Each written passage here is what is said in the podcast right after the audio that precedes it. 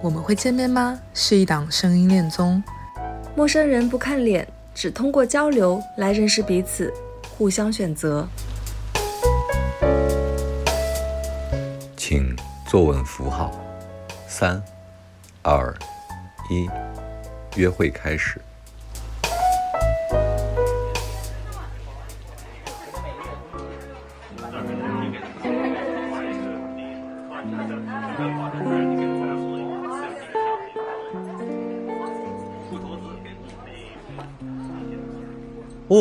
朋友们，我们来聊一下刚结束的这一场，我们听完的这一场于雄和卓越的约会吧，什么感觉呢？真好听，真好听，真好听，真好听，我也觉得真好听。哎呀，就那种，它不像是那种说什么恋爱的酸臭，它不臭好吗？我操，就太香了好吗？我就觉得听着我就想一直听下去，我操，感觉像我想追连续剧。我想要同款恋爱，你给我找一个。哎呀，同款恋爱去哪里找呢？我听这个约会的时候，真的觉得可能是小林女士喜欢的那种恋爱模型，哎，就比较轻松，然后很很舒服的聊天，然后甜甜的，但又不会那种特别腻歪，然后或者是特别强烈的那种。我我能想象出这个很符合她的一个状态。哎，但是但是小林女士，我想问你，你你你想要这个是你羡慕这样的谈恋爱的感觉呢，还是说你怀念？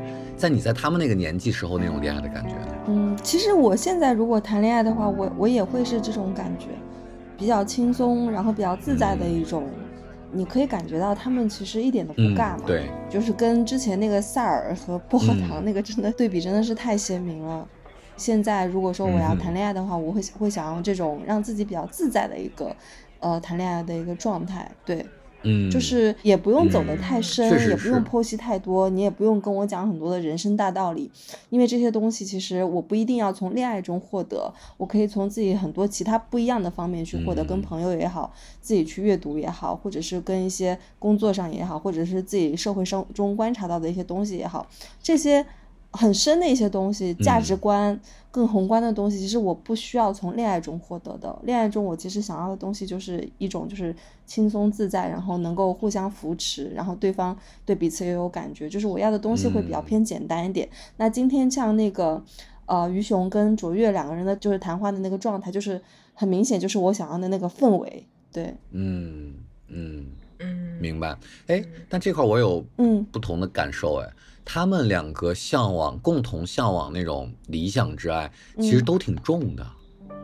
你记得卓越他说过，说那个女生是学文学的，男生是学人工智能的。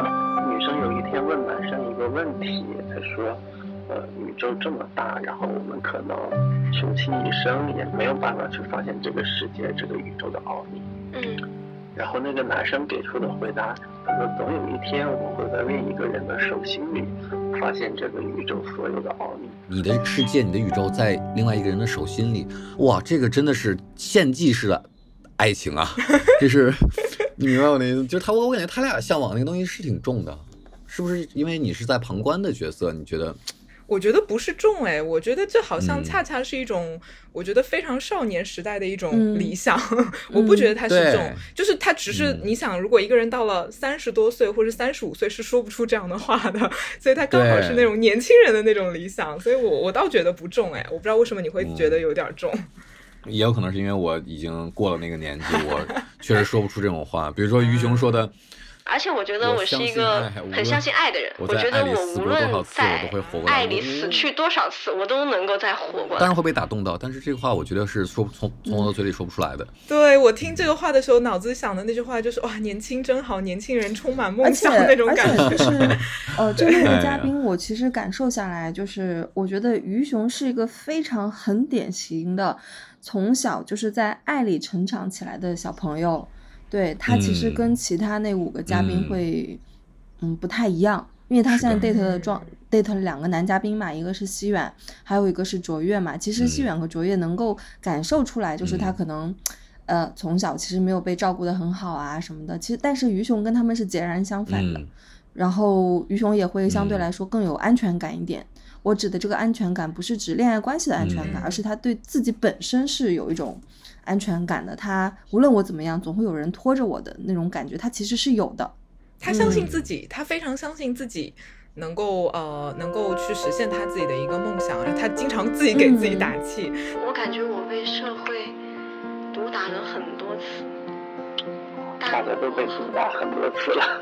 对，但我还是依旧保有希望和活力，对，向前冲，打不死的小强。我觉得他是属于那种还是蛮健康的那种，嗯，怎么讲获得安全感的方式，就是他从相信自己和这个自己给自己信心这件事情上面去获得安全感，所以我觉得这个品质还挺让人觉得这是一个很棒的姑娘。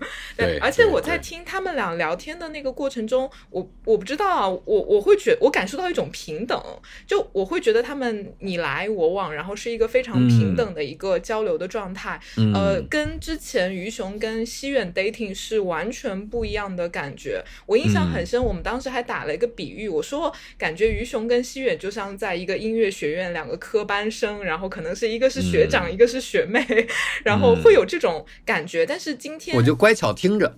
对，今天听他们两个聊天，就感觉他们就是一起在上大学的两个同学，或者是他们俩刚刚一起毕业，然后一起在社会上打拼，一起遭受毒打，然后互相有画面，有画面，有画面。对，就是这种 感觉，就是那个反差感，其实跟前两期还是有比较大的差别，而且你明显能感觉到于兄在这一期的表达欲，然后放松感，呃，那种更活泼的感觉，其实更更凸显一点。嗯嗯，我的感觉是。其实于雄在后采当中，他说他这这次说的很多，或者话太多了什么的。那我觉得其实没有。其实虽然可能从严格意义上他的说的话比卓越要多，但是其实我觉得他们两个对话之间的那种情绪的流动是非常顺畅的。嗯，对，就是好像是一个一条河，它在不停的改变一一点点小的流向，但是是非常顺的，然后水流也没有变得很湍急，也没有或者有干涸的风险。嗯，很自然，自然流动，很自然，真的很自然。是的，哎，那我我这块想问一下，就是从这段，嗯，他俩的约会当中，我们能不能给，比如说更多听众一些 tips，就是当你在约会当中，怎么样才能达到这样的一个很顺畅的状态呢？就我们都希望有这样的，我也会希望有这样的很轻松的、很舒服的情绪流动。那我就想问问你了，你之前那个 date 中，你不是这样的状态吗？嗯，我可能更多的是，可能像徐远吧。啊，你开始跌别人是不是？我觉得随意应该蛮有掌控感的，他就是想让这个你想跌别人能够对比较知识化的。我也是孔雀，可能是 我可能是一只流浪的孔雀。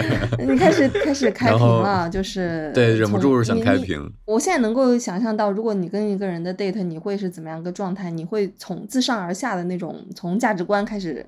灌输对吗？嗯，其实你不太会谈一些很日常的东西，对吗？对，对我确实不太会谈。我在酒馆都不谈日常，我在酒馆都谈一些很重、很重的东西。的这些东西，那这些东西会很难让人接下去。有那些女生要接你的话，还还你挺累的。对，是挺累的。所以说，我也羡慕这样的比较轻松的一个约会的沟通的状态。我在听的时候，我也在一直在想，这样的东西它是如何发生的？嗯。我觉得取决于两个人本身的气质吧，因为他们俩都比较放松，然后又都有那种能够像朋友一样交流的那种技能。然后于雄的哈哈哈，包括 卓越，他经常会是有一些很我们听起来有点矫情的那种 回应，但是又有那种很可爱的那个状态。那他们俩都有这种本身的气质之后融合在一起，就非常自然的会发生这些东西。你甚至不觉得。于雄的哈哈哈和卓越的那些这个呃一些很可爱的回应，好像很突兀，你就会觉得很自然，就是取决于他们俩的一个气质，是学都学不来的一种技能。对，而且他们本身的状态，好悲观哈，学不来，真的学不来，就是他们的状态就是轻松的，我可以说他们其实没有太多的目的性嘛。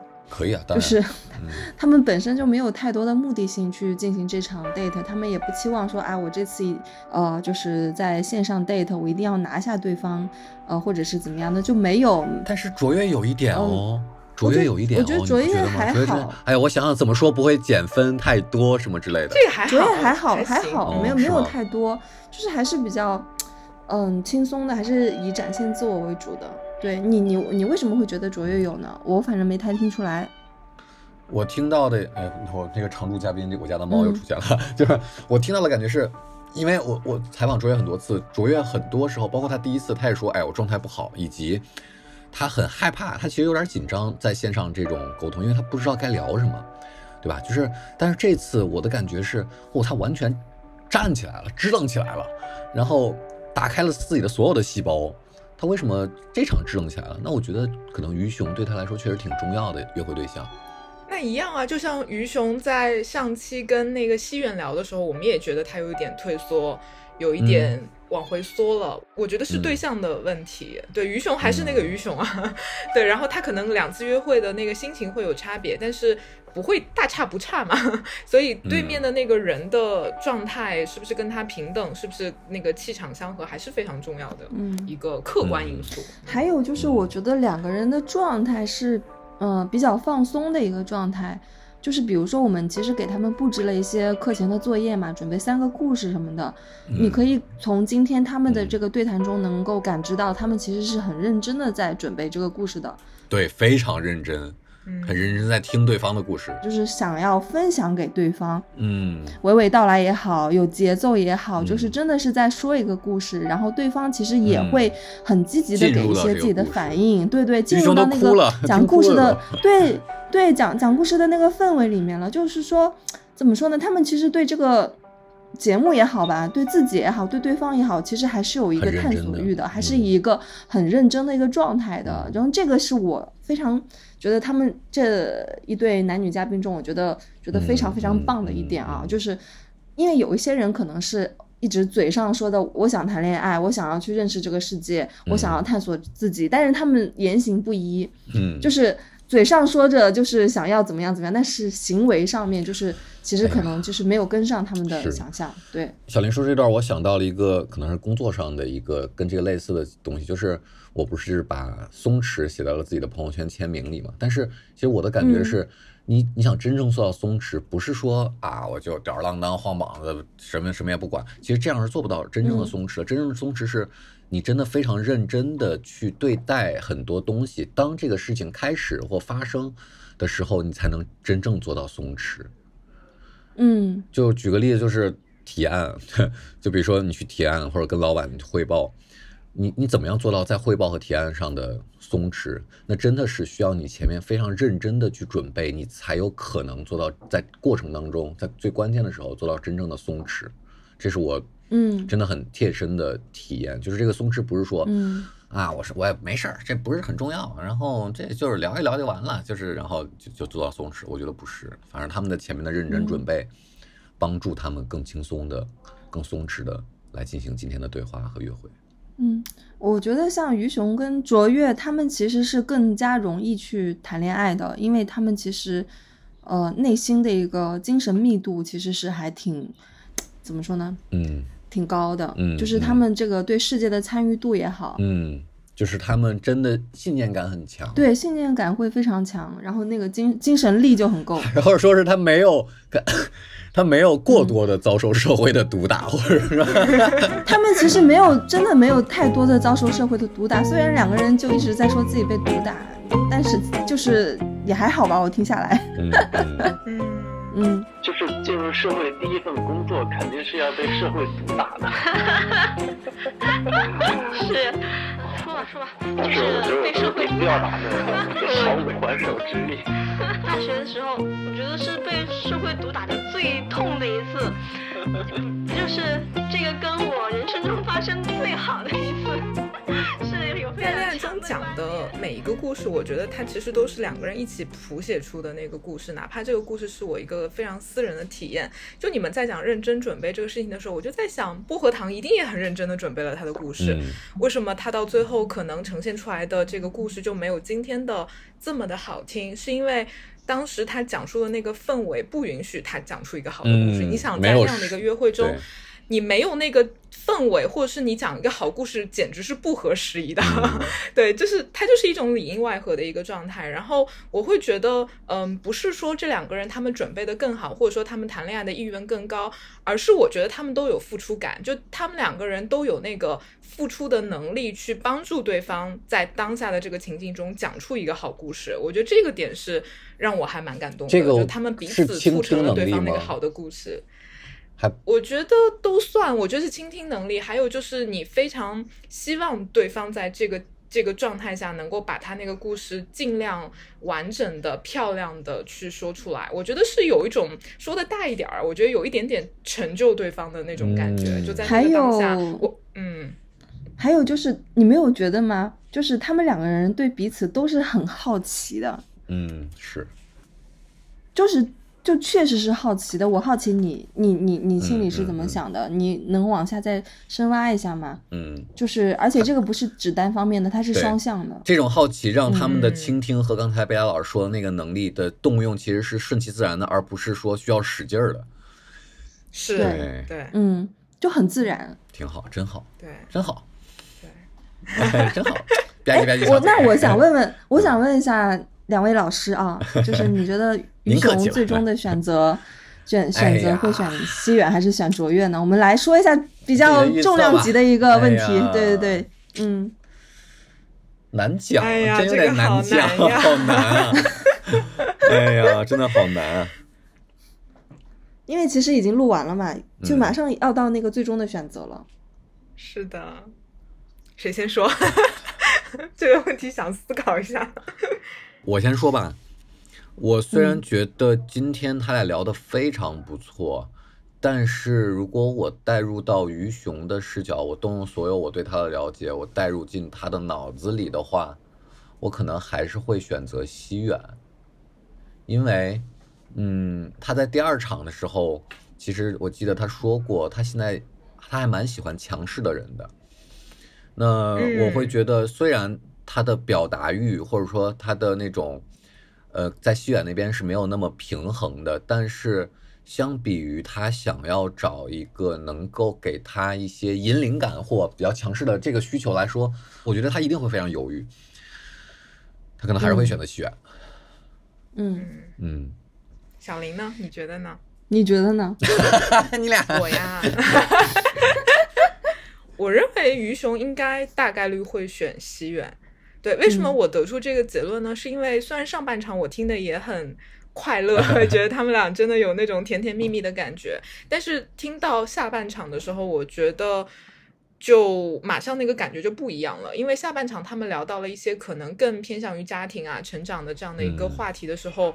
我觉得卓越在个人成长这个阶段，其实至少在观念上啊，不说在现实维度的结果上，在观念上其实是落后于于雄的。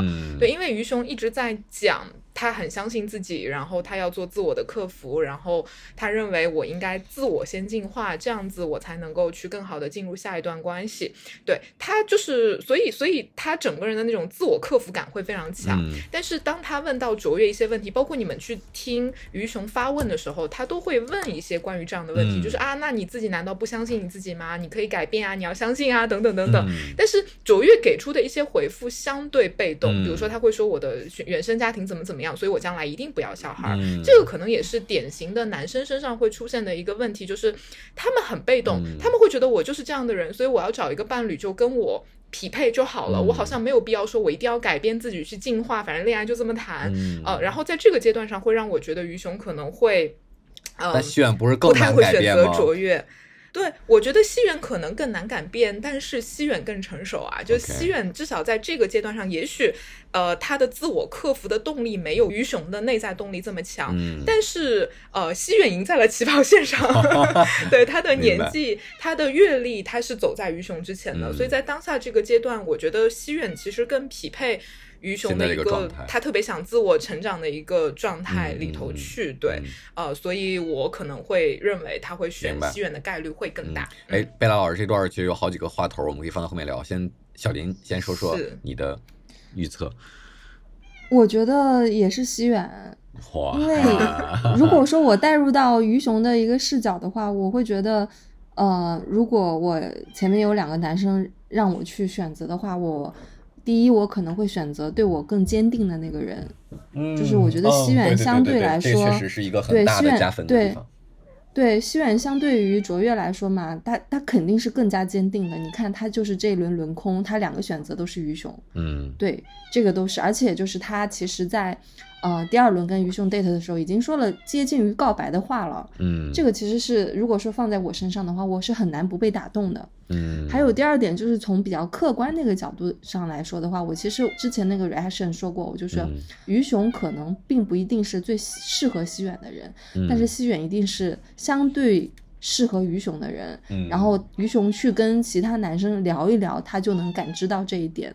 我觉得他现在其实已经感觉到了这一点。虽然说他现在跟卓越聊的挺好的，挺轻松的，很有那种甜蜜小情侣的那个氛围。嗯嗯，但是我觉得他并没有上头哎。是，我也觉得他没有上头。他没有上头，他还是很清醒的。但是他在跟西远聊的时候，我觉得他有点微微上头，因为清醒其实是爱最大的敌人嘛，就是哇哦，对，这期标题有了，是他是 对，就这次我觉得虽然他们就是很很和谐、很轻松，但是鱼熊还是相对很清醒的，对，嗯，哎。这样说其实有点。但是我刚想到一个点，就是因为于雄反复在节目中有聊过他理想中的那个伴侣的样子，他就经常会说啊，要有什么个人的，要要成长啊，要一起成长啊，然后啊，要像朋友一样啊。就是我在想，就是从于雄的主观的需求来讲的话，他其实并没有那么渴求在关系中对方要。对，就是多么的在感情上对我有多坚定，或者说我们的感情要多黏腻。对，所以可能在这个维度上，卓越是有优势的。对，对我觉得卓越是有优势的。因为他们在同样的人生阶段和自己的成长阶段，他们两个比较接近。是，而且于雄在中彩的时候有说嘛，他觉得他们聊天是比较像。朋友的那种好朋友的那种聊天的一个状态，对，所以这个点可能也蛮打动于雄的，所以就真说不好。所以说，我我们能不能抽象出来，现在摆在于雄面前的选择是：我要跟人一起成长，还是我要找一个人能带着我一起成长？嗯嗯。但这是不是太理性？如果是这样子的话，如果是这样子，你这么理性的讲的话，那他肯定会选西远，因为他是希望自己能被人拖着的。嗯，是的。嗯嗯，是的。嗯，哎，没有悬念，我们三个人居然观点一模一样，没有悬念，没有 悬念。哎呀，但是有可能我们三个都被打脸了，反正你俩的脸已经被打的不行不行了。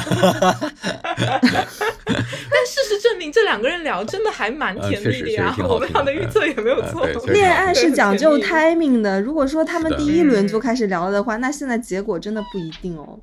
对，是的，真的不一定。嗯，是。感情还是讲究先来后到的。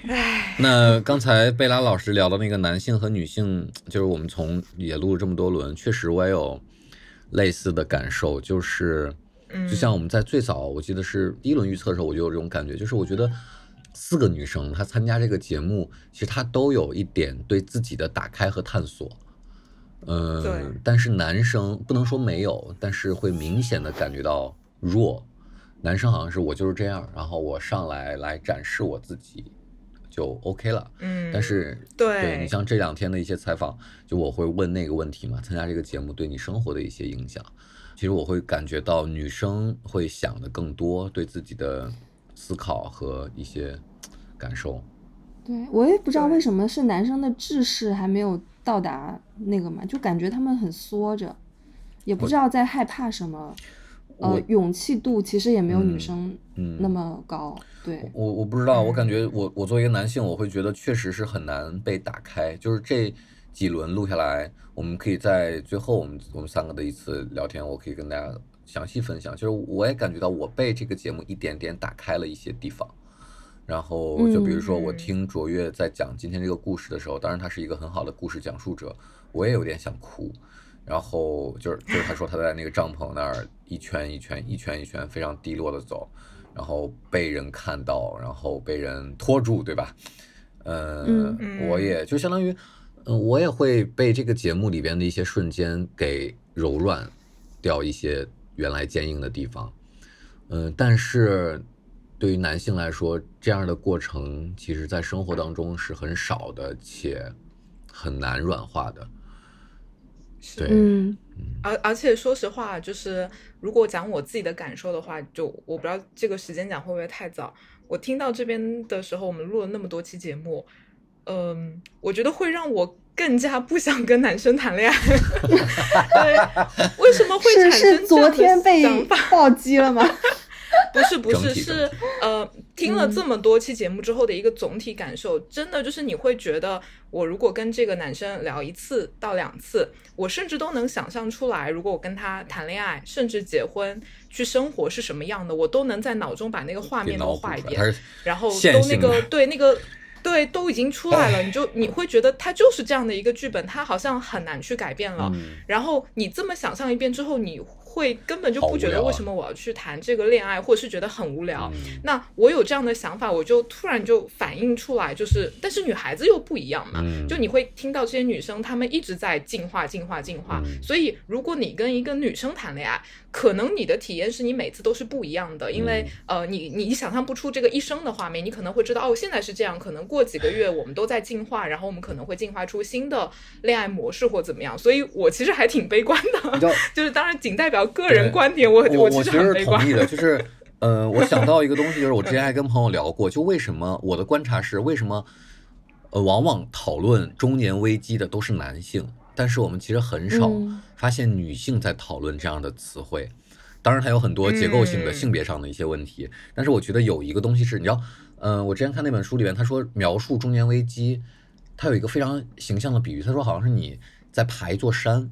然后，当你走到山顶的时候，你发现你往山下看，你眼前所有的东西都在眼前了，然后就会产生巨大的绝望感。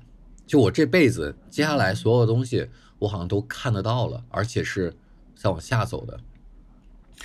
我想到这个是因为贝拉说的那个东西，就是对很多男性来说，确实这种是巨大的痛苦。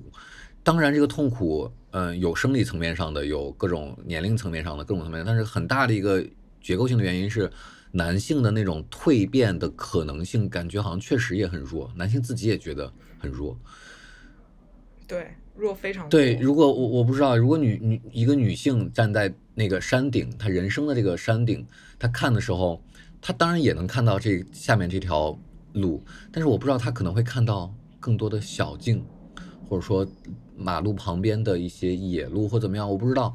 但是男男性好像只能看到那条主干道，而且是在一路往下的，你能看到它的远方，看到它的尽头。嗯，我不知道哎，可能女生真的是比男生要更加进化的生物吧。嗯，哎，小林呢？小林，你会有我那种感觉吗？就会。觉得就是，如果你假设你现在想象你是一个女嘉宾，你跟这些节目中的某一个男生 dating，你会有那种就像我刚刚描述那个画面，就是一眼好像都能看到很多的未来，然后又觉得那个东西其实都已经能够被预测，或者说它基本上就是那样的一个故事，然后会让你反而有点就不想进去吗？还是你觉得这个 OK？你完全没有问题，你也会？会，我会的。我其实跟你的感觉是有点像的，但是我没有你那么清醒，是我会骗自己。你也想要今天这样的 dating？对，就对，就是我给你们说，听众朋友们，小小林已经把刀架在我脖子上了，让我一定要找一个给上海给他找一个这样的恋爱对象给他，刀都架到我脖子上了。对 对，是这样子的，就是我我当然很很喜欢今天的他们两个人的谈话的一个氛围，那种沟通方式啊，那样的一个。呃，就是很轻松的那这样一个 dating 的一个感觉，但是就是你要是问我的话，我我会觉得，其实打心眼里，其实跟贝拉的想法其实是有点类似的。嗯，明白。对，就是有的时候其实有这个过程也挺好的，其实结局没有那么重要。我会我会这么样去想，我不会就说一定要往后面去想，哎呀，我们的结局肯定是很糟糕的，啊，或者是一定就是那一地鸡毛，啊，就后面会产生很多很多很多的问题，这是必然的事情。但是有的时候我觉得去享受过程就很好，对对，不要期待太多。对，我觉得更多关于比如说男女嘉宾，我们可以在最终的这个 ending，我们三个再好好唠一唠。然后以及我另外一个感觉是，就像小林刚才说的。嗯，反正我是希望这个节目让更多的人听到之后，他能多一点信赖感、信任感，对爱情的、对异性的、对伴侣的甚至是对同性的 whatever。然后，嗯，就像于雄那句话一样，就是他是相信爱的，然后无论在爱中死过多少次，他都会活过来的。就是当然那些客观存在的一些东西，我们也没有回避，对吧？我们三个性格也没有回避，但是，嗯，对我其实还是想让各听众感受到一些力量和治愈和柔软。对，是的。就是你如果说在感情中你觉得有什么不对的地方，但是你还是往下走的时候呢，就很棒棒啦。知道自己是知道那些不对的东西是存在的，就是很清醒的骗一骗自己，然后享受当下。嗯，对，哎呦，很清醒的骗一骗自己。讲讲到。对，讲到这么沉重的一个话题，我突然觉得，为什么我们很享受这一场他们的约会，是因为真的就是可能在我们这个年龄段要再去发生很难，因为我们的心智的成长或者是人生的阅历已经到了那样的一个状态之后，你很难再回到这么年轻时候的这种，就是非常敢于去相信的这种状态里头去，所以他才让你这么的想念和怀念。对，这是我最开始 Q 小林那个问题嘛，然后结果被他完美绕过了。这个最核心的东西 啊，但是在最后 Q 回来了。就我 Q 你，我说你想谈这样恋爱，其实我觉得你是在怀念你跟他们同样状态下的那种你自己。我不怀念，我现在就是这样子的呀。好的，好的。小林，这就是我现在啊，十八岁。对啊，我现在就是这样子的。好的，好的。哎呀，听众朋友们，我已经在疯狂眨眼了，救救我！小林已经把刀架在脖子上了。哎呀，好啊，那我们这期的 reaction 就以这样的方式结束吧，就是大家也不要那么沮丧和嗯，相信一些东西。嗯，还是要去相信，不沮丧，不沮丧。这对这一期 dating 还是非常非常快乐的，然后也非常甜蜜的，还是我还还是在回味它，然后很享受它。好啊，对，那我们这期就先这样。好，好的，各位拜拜。这期节目就到这里了。欢迎继续关注，我们会见面吗？这档声音恋综，